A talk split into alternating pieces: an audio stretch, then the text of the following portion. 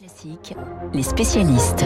Et cette question à présent, la question de la matinale, la guerre en Ukraine est-elle aussi notre guerre? Pierre de Villiers, Pierre Servant, Franz-Olivier Gisbert tenteront d'y répondre avec Guillaume Durand à partir de 8h15. Mais à 7h39, c'est Margot Ben qui nous livre sa vision du conflit. Grand reporter au Figaro, elle multiplie depuis le 24 février dernier les reportages à Kiev, à Kharkiv, à Boucha ou encore dans le Donbass. Bonjour Margot Ben. Bonjour. Vous êtes au contact de la population ukrainienne. Quelle image a-t-elle de la France Est-elle à notre égard aussi critique euh, pu l'être par exemple le président Volodymyr Zelensky concernant euh, euh, l'aide militaire? Que vous disent finalement les Ukrainiens? Alors au début de l'invasion, au, au, début de l'année 2022, c'est vrai que beaucoup d'Ukrainiens ont trouvé que la France a mis du temps à afficher un soutien indéfectible à l'Ukraine. Les tentatives infructueuses de dialogue avec Poutine voulues par le président Emmanuel Macron étaient, c'est vrai, perçues par, par beaucoup comme une une volonté de la France de ne pas trop se brouiller avec Moscou et, pas vraiment comme une mesure euh, diplomatique. Mais ensuite, le don euh, de canon César a véritablement changé la donne. Et depuis, je n'ai, je n'ai pas trop entendu ce genre de, de commentaires. Euh, les Ukrainiens, ils sont bien conscients que des efforts de la France, des efforts des autres pays européens également, de toute l'aide militaire et humanitaire qui est apportée à l'Ukraine. Donc aujourd'hui, l'heure n'est plus du tout aux railleries du début. Et puis, les Ukrainiens ont aussi rencontré euh, un grand nombre de, bénévoles, de volontaires euh, français qui ont afflué en Ukraine, euh, particulièrement au début du conflit. Donc voilà, l'heure n'est plus vraiment aux, critiques aujourd'hui. La France annonce de nouvelles livraisons d'armes. Est-ce que vous avez croisé sur place depuis le mois de février des, des instructeurs français, des militaires français sur le terrain? Euh, non, alors moi personnellement non, puisque euh, je n'ai je n'ai pas travaillé dans la zone où euh, où ils sont et, euh, je n'ai pas travaillé tout particulièrement sur sur ce sujet-là des, des instructeurs français qui forment les militaires ukrainiens. En revanche, j'ai j'ai pu croiser d'autres types de profils comme l'équipe composée de médecins légistes et de gendarmes de l'institut de recherche criminelle de la gendarmerie nationale, etc., etc.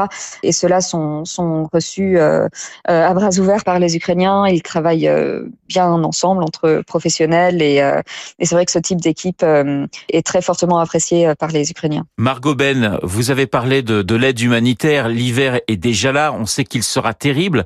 Est-ce que pour vous, d'un point de vue humanitaire, la France a un rôle clé à jouer? Oui, bien sûr, et pas seulement la France.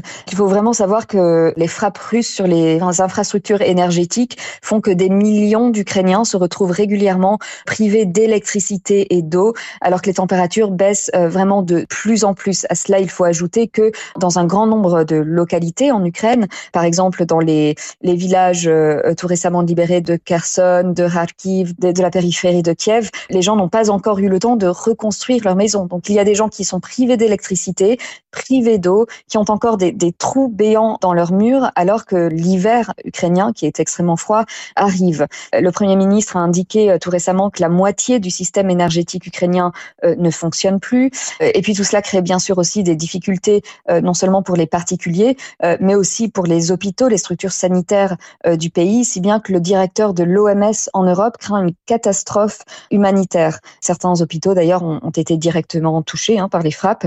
on estime que jusqu'à 700 structures sanitaires auraient été détruites dans l'est euh, de l'Ukraine. Donc oui, euh, bien sûr, nous avons tous un rôle humanitaire et extrêmement urgent à jouer. On peut euh, fournir des on peut fournir du carburant, on peut se tenir prêt à, accueillir des Ukrainiens qui pourraient vouloir à nouveau quitter temporairement leur pays pendant l'hiver.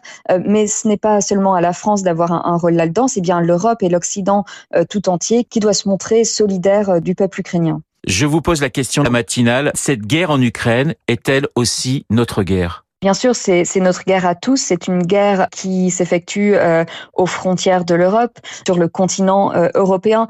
Euh, c'est une guerre qui nous concerne tous, qui nous menace, bien sûr, puisque si Vladimir Poutine voit qu'il peut conquérir comme cela impunément l'Ukraine, qu'il peut envahir un, un pays sans rencontrer trop d'opposition, s'il rencontre des succès, eh bien, il ne s'arrêtera bien évidemment pas à l'Ukraine. Donc, non seulement nous avons le devoir d'aider l'Ukraine, d'aider les Ukrainiens tout simplement par devoir moral et parce que, encore une fois, on, a affaire à, une catastrophe euh, humanitaire qui se profile, mais c'est aussi une guerre qui menace euh, l'intégrité de l'Europe, de l'Union européenne, et donc elle nous concerne bien évidemment tous. On ne peut pas faire comme si la guerre en Ukraine euh, n'allait pas avoir des, ramifications sur nous, comme si elle ne nous menaçait pas. Et puis on voit de toute façon, sans parler du, du potentiel volet militaire, cette guerre, elle nous impacte de par euh, la, dépendance énergétique que, nous avions avec la Russie. Donc, euh, donc de toute façon, nous sommes concernés et nous sommes affectés par cette guerre. Margot Ben, grand reporter au Figaro qui s'apprête à repartir sur le terrain des opérations militaires dans quelques jours. Merci d'avoir été ce matin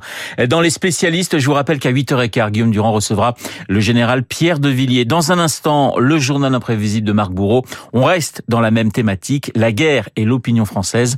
Marc, dans deux minutes, il est 8h moins le quart sur l'antenne de Radio Classique.